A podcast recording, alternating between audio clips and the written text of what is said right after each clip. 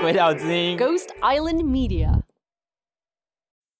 开 Podcast 讲循环经济一定有风险，讲循环经济有赚有赔。进入节目之前不用详阅任何公开说明书。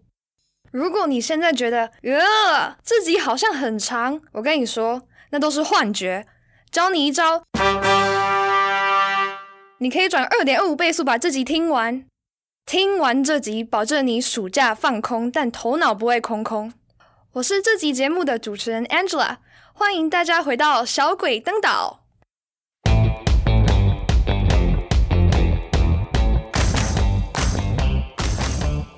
欢迎来到 Ghost Island Media 鬼岛之音，你正在收听小鬼登岛 In Training，这是一个鬼岛暑期特别企划，由菜鸟实习生独挑大梁的 Podcast 节目。想知道今年夏天小鬼们如何突破极限，挑战二十四小时内生出一集 Podcast 吗？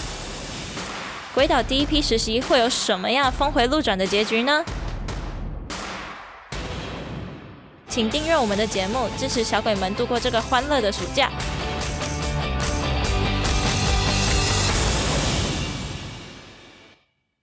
嗨，大家好，我是 Angela，今天我要带大家来认识一个很下趴又厉害。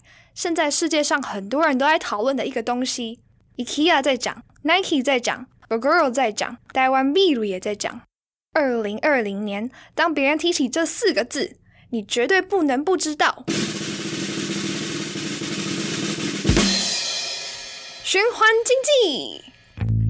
今天节目前半部会由我来跟大家介绍循环经济是什么，后半部呢，我超开心可以邀请到在台湾走得非常前面，从二零一七年就开始帮助企业做循环经济的顾问公司 Renato Lab，他们的营运长欧阳矮宁，A.K.A 我的循环经济教母，A.K.A Circular Economy Queen，来跟我们谈谈到底循环经济是在夯什么，还有生活中有哪些东西在循环，而你却不知道。各位潮潮水水，你有没有在骑 U Bike？你有没有买过古着？你有没有在喝台湾 Biru？最后一个，你有没有尝试借过各种牌子的共享机车，只为了比哪一台可以在路上飙得最快？如果以上你有中的话，哎呦，恭喜你，你其实已经是循环经济的半个圈内人了。所以准备好，Let's get into a loop。各位安安，你的循环经济小姐姐已上线。循环经济 （Circular Economy），哇哦，这啥啊？听起来好牛逼，好深奥哦！大家先不要紧张，其实它的概念很好理解。我们可以先从认识两种经济生产模式开始，一个是线性经济，记住，它就是伤害地球环境的恶魔；另一个就是今天的重点——循环经济。如果你觉得有点混乱，你可以试着在脑海里面幻想有一张白纸。接下来，我要你画两个图案。首先，画一条由左到右的直线箭头。再来，移到旁边，画一个顺时钟的圆圈。好哩，完成。那条直线就是线性经济，而那个圆圈呢，就是循环经济。我们现在生活中所习惯的生产以及消费模式，大多属于线性经济。就是恶魔本人。代表一个产品的生命周期会经历三个阶段：制造、使用，最后是丢弃。比如说，你买了一件新的牛仔裤来穿，过了一阵子，你觉得，嗯，好像不是很流行了，或是又过了一阵子，Oops，不小心吃太多闪电泡芙，有点塞不下了，你就会把裤子晾在那边不穿它。那件裤子可能就这样一直躺在你那块爆炸的衣柜深处。直到有一天你受不了你妈一直碎碎念叫你清衣柜的时候，你决定把它清掉，拿去丢掉。那它最后的下场就是被送去焚化厂烧掉。于是那件衣服的生命周期就终止在这里。在这个模式下，我们就这样一直买，然后丢，工厂再找新的布料啊、染料啊，制作一条新的牛仔裤，然后我们再买、再丢，然后再做、再买、再丢，就这样一直下去。于是我们就用了爆炸多的资源，也制造了爆炸多的垃圾。但相对的，在循环经济的世界里，刚刚那件牛仔裤还有地球的下场会完全大不同哦。Surprise！循环经济的产品生命周期也有三个步骤：制造、使用，最后是资源再生。没错，你可以发现不一样的地方就是第三个步骤：资源再生。因为我刚刚说嘛，循环经济就是一个圆圈，所以当一个东西被制作、使用完毕之后，它不是被丢在那边，也不是被废弃，而是会透过资源再生的方式，魔术变身，回到原点。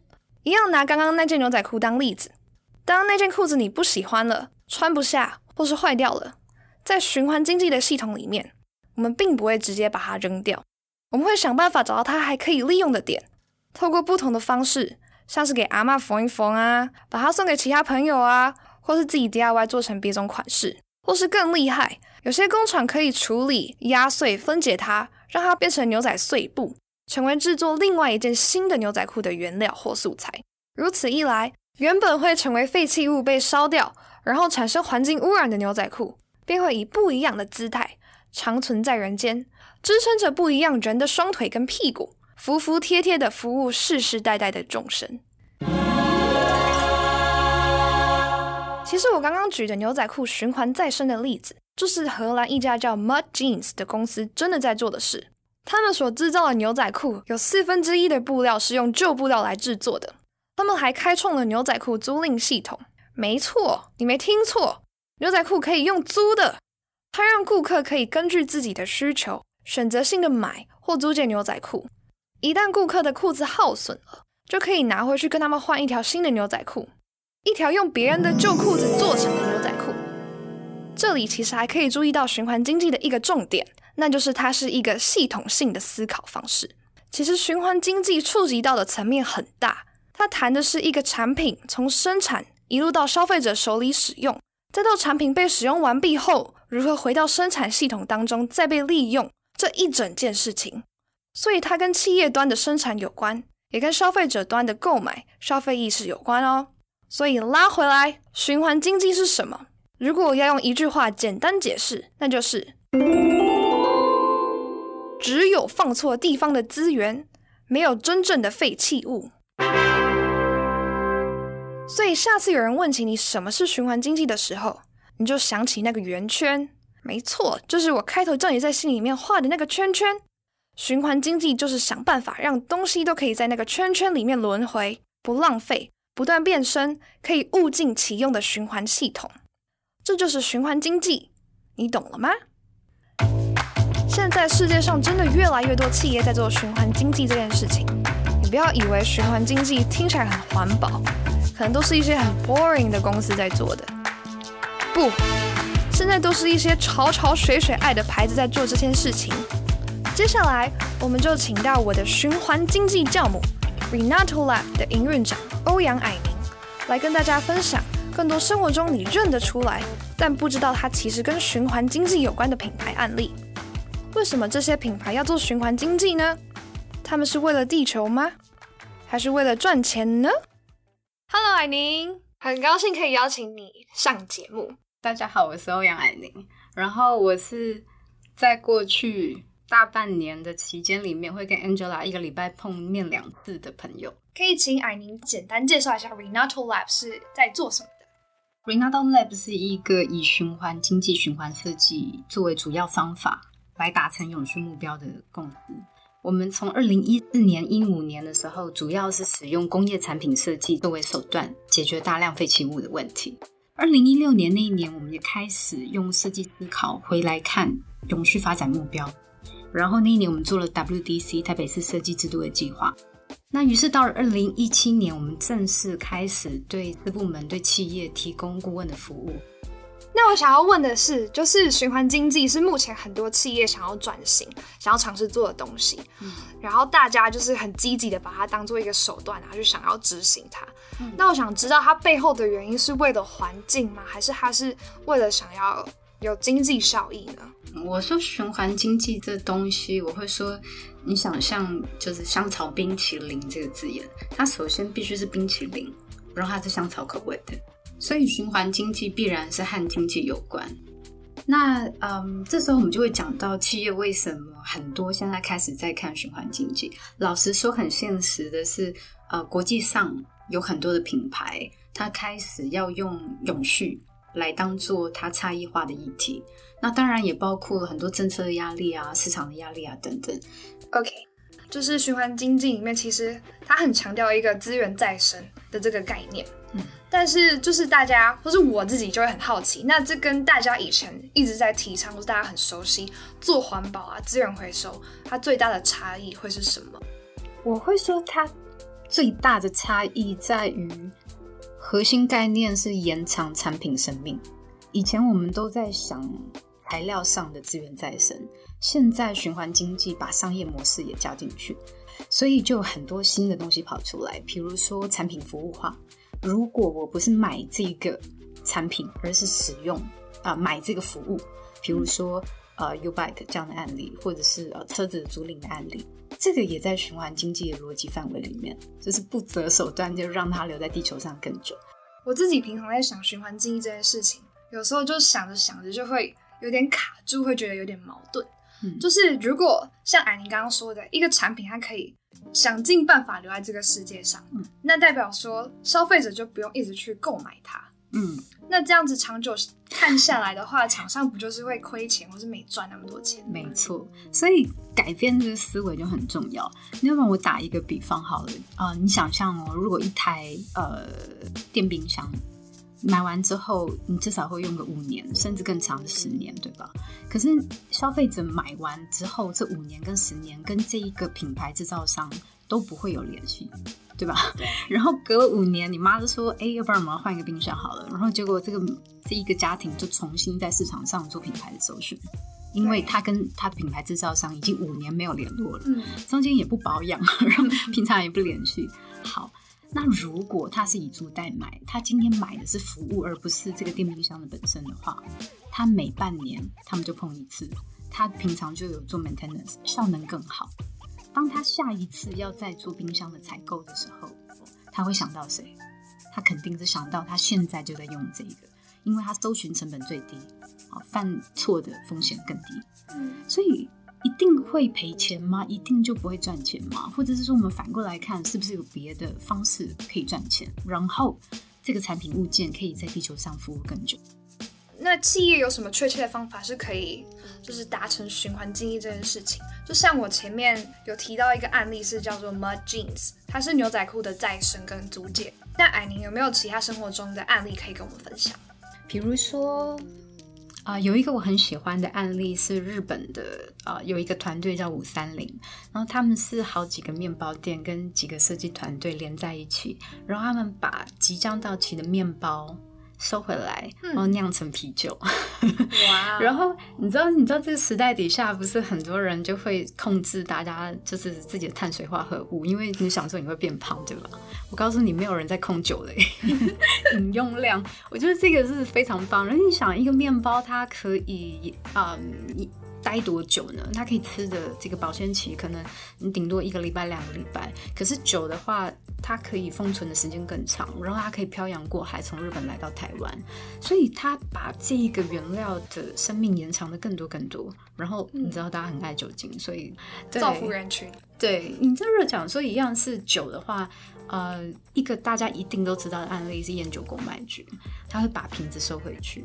我小时候在家里就是啊、嗯，喝完的酒啊、瓶子啊，我们就会把它放在角落，然后拿去杂货店换一个瓶子三块钱。那现在是一个瓶子两块钱，然后你就会想，为什么烟酒公卖局会把瓶子收回去？他要干嘛？那事实上，他会把它收回去之后，先剔除掉那一些损坏的太严重的。损坏太严重的，他就会把它打成玻璃碎片，然后再一次的再生。但是如果这个瓶子还很好的话，他就会清洁消毒它，然后再一次的装呃内容物进去，然后就拿到市场上贩售。所以其实循环经济它，我们很常会觉得哦，这好像是一个很新、很未来的东西。嗯，但其实它已经存在在我们生活中有一段时间了。你说它是一个新的东西，我不觉得，它是一个旧有的、既有的价值观，然后。新的部分包括科技，或是物流回收的方法，嗯，商业模式那个是新的，但是这个东西原本就存在人类的价值体系里头。第二次工业革命到现在大概是一百五十年的时间，在这一百五十年以前，每一样东西都是循环经济的，他肯定是拿回来再用的。那个时代以前，所有的资源都是缺乏的，所有人都很穷，所有人都没有东西吃，没有人会打算去浪费它们。所以回头来看，整个人类历史，从工业革命到现在一百五十年间，我们做了多少事，这么短时间能够对地球造成这么大的损害？你想想，其实是蛮了不得的。你去想想看，你的父母辈面对一只坏掉的电风扇，他处理的态度是什么？他会拿去修。真正奇怪的是，我们这一代。一支电风扇几百块几千块，你想也不想的就买了新的。我所以我说循环经济，你会，你可以想象是人类到某一个时间点，突然觉得我们的行为模式怪怪的，然后回复到某一个人类经常以来都有的行为模式跟价值观标准上。那就是哎，你刚刚前面有讲到循环经济，它衍生出一个新的商业模式，嗯、就是以租代买，产品服务化。对，就是说我们不一定要去买一个东西，我们对于一个物品不用有拥有权，我们有使用权就好了。嗯，那我最近好像在网络上有看到 IKEA 开始做这件事情，很酷，它是可以租他们的家具。嗯，事实上，在我们台北一零一中间就有一层楼是以租代买的方式。里面所有的家具全部都是，所以在我们台北其实就有案例。哇哦！所以现在台湾也有这个服务。对，然后啊，它目前台湾的 IKEA 设定的空间是商业空间，还没有进到居家空间里头。嗯。但是商业空间仍然也是一个很好玩的东西。事实上，它汰换率可能更大，因为你知道有些店马上就倒掉了。所以这其实是一个很好玩的东西。然后还有一个很重要的东西叫做供应链管理，就是说他在做这张桌子的时候，他的材料选取啊，他的设计等等，事实上是透过国际供应链去完成的，所以他会需要回头去要求他的供应商把这个规格做到，把材质换了，然后啊达成种种的永续的规格。那最近很红的一家就是 GoShare，很多年轻人。很多潮潮水水最爱骑的 GoShare，他们也是一个循环经济的案例，对吧？嗯，它是运用循环经济作为手法的案例式的。然后我想，从 U-Bike 以后，台湾人对交通工具的租赁就变得非常熟悉了。有人真的是非得要一台机车或者一台脚踏车不可吗？现在应该大家还好吧？我的意思说，你知道吗？整个时代的氛围在变。你看，你在这边看到的只是。GoShare 或者是 WeMo Scooter 的兴起， 但是我建议大家往后退一步想，是这个时代的年轻人为什么可以不拥有一台机车？你想象这个时代，你不知道你什么时候会结婚生小孩，你甚至不知道接下来你会去哪里，然后你不见得会拥有一套一套房子，你知道，甚至大家都放弃这些事情了。所以，什么才是你的人生或者生命中重要的？真的会是一台机车吗？或者是一台电冰箱吗？我觉得我们这个时代的价值观。跟这些嗯，看待生命中重要、生活中重要事物的取舍，事实上是变起变化的。那这样的消费市场改变，也驱动了真正的喂养了 GoShare 或是 WeMo Scooter 这一种呃商业模式兴起的原因。觉得蛮大的一点就是大家的 mindset 的转变。没错，对，因为像我自己可以分享一个故事，就是我这学期超级常骑 U bike，因为就是我。上学期的时候，我在学校骑脚踏车，因为我们学校蛮大的。结果有一天，我好像就很赶，所以就乱停，然后结果就被拖了。就我们学校有那种，就是叫水源阿北，他们就是会开一台大卡车，然后大家旁边就会说：“哎、水源阿北来喽，快点，快点，快点！”可是反正那时候我应该就不在现场。然后我下课出来之后，我车子就被拖了。但是因为那个拖吊场有点远，然后我那时候就有点忙又很懒，然后就没有去。把它拿回来，但是我们有一个规定，就是如果你三个月没去拿你的车，你的车可能就是会直接被卖掉。就是其实这也蛮循环经济的，就是在卖给有需要的人。嗯、但就是我车对，对，总之我的脚踏车就这样消失了。但我后来就想说，我也不想再花就是两千多块买它。然后 U Bike 二点零刚好在我们学校附近试营运，然后就用，我就觉得真的太棒了，就是很方便。最后一个想要问，就是一个很大的问题，嗯，就是循环经济它未来的发展会是什么样子？那它会怎么样颠覆或是改变我们的生活吗？呃，我想要带大家思考看看我们世界上正在发生的事情，嗯，气候异常、气候变迁等等事情。联合国目标 SDGs 它定定的时间轴是二零三零年，它要兑现一些目标，倒推回来，二零二五年它也要完成一些，二零二零年它要启动一些。我们台湾并不是活在一座孤岛上，我们台湾是活在国际上，我们跟国际上的其他国家。是紧密相互连接的。如果你怀疑的话，你可以看看 Global Supply Chain，扫掉任何一个国家，你的笔电是装装不出来的，手机是装不出来的。在这样的情形底下，这些国际的发展、这些趋势跟力量，事实上都对我们的生活有很大的影响。你可以想象，当今天一个国际品牌它发展了一个目标，它的整条供应链如何变动，而它的产品，比如说一双鞋子或是一个笔电、一只手机，来到我们台湾市场，我们台湾人如何使用它？等等，所以啊、嗯，你说它改变我们的生活吗？我觉得应该是说，回头想，我们到底希望自己活在一个怎么样的世界里，然后怎么跟下一代交代？我想要一个什么样的二零三零年？然后回头来找手法跟手段，其中循环经济它是一个强而有力的方法。所以我不觉得是循环经济改变我们的生活，应该是说我们到底怎么期待这个世界？我们的愿望是什么？我们的想望是什么？那个才是真正会改变我们的东西。谢谢蔼宁跟我们分享那么多案例，然后有很多关于循环经济的启发。谢谢 Angela，也谢谢大家，耶、希望大家听完对于循环经济有了更深的认识。如果你还想了解更多，我个人推荐你上 Ellen MacArthur Foundation 去看他们对于循环经济的讲解跟整理。我们会把这个组织放在这一集的简介里面。如果你对循环经济有什么问题或想要讨论的，都欢迎来信或留言询问哟。那今天的节目就到这儿，拜拜。哎，周多玛德，想听听我们的鬼岛特派员真爱在台北迪迪龙的恐腔旅程吗？请锁定下礼拜的小鬼登岛哟。好了。现在各位观众对循环经济有更加的了解了吗？那现在又回到了我们鬼话直说的时间，让我们来听听我们的鬼岛巴乐小哥哥有什么话要说。嗨，大家好，我是玉成。今天呢，我要代替鬼岛老司机跟大家分享 Angela 录制本集 Podcast 小秘辛。那么，首先呢，我想要先跟各位听众朋友们道个歉，因为这次 Angela 跟艾宁的访谈部分其实是我负责监听的，但是那天我不知道出了什么毛病，就是。声音的品质居然如此的粗暴，让我觉得非常对不起各位听众朋友，然后当然也最对不起 Angela，因为让她这次剪辑非常的辛苦，花了非常多的时间跟功夫，才能够把音档修复成如今这么好听的状态。我想要在这里跟 Angela 下跪道歉，对不起，我是一个烂巴拉。但是虽然这样，同事们都非常同意，蔼宁的知识含量真的是非常的丰富，让大家都学习到很多。我也觉得 Angela 这一集真的身兼多职，不只是主持人、访问者，他也有很成功的把作为制作人想要传达的知识和论点都有好好的表达出来。我觉得这个是非常令人刮目相看的。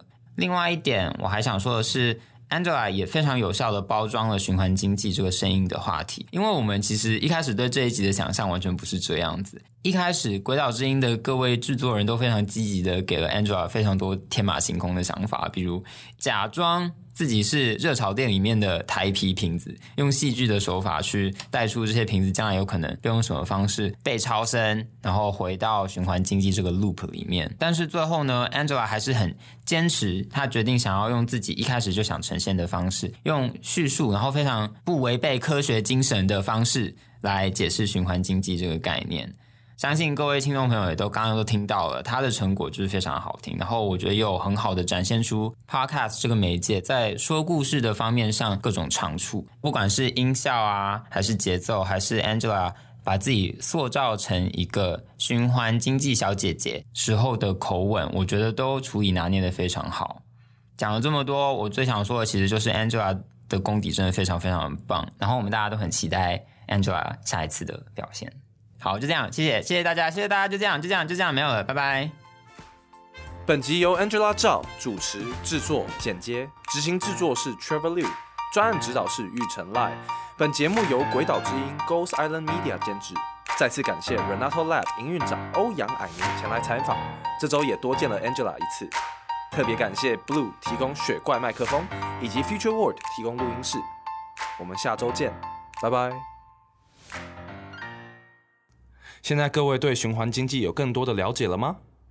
那现在又回到了我们一如往常的，一一如往常啊啊，一如往常的，一日日啊，嗯，你知道往常是什么吗？我不知道啦。你想知道吗？我等一下知道，这这不要录进去，怪怪的。现在回到我们一直往常。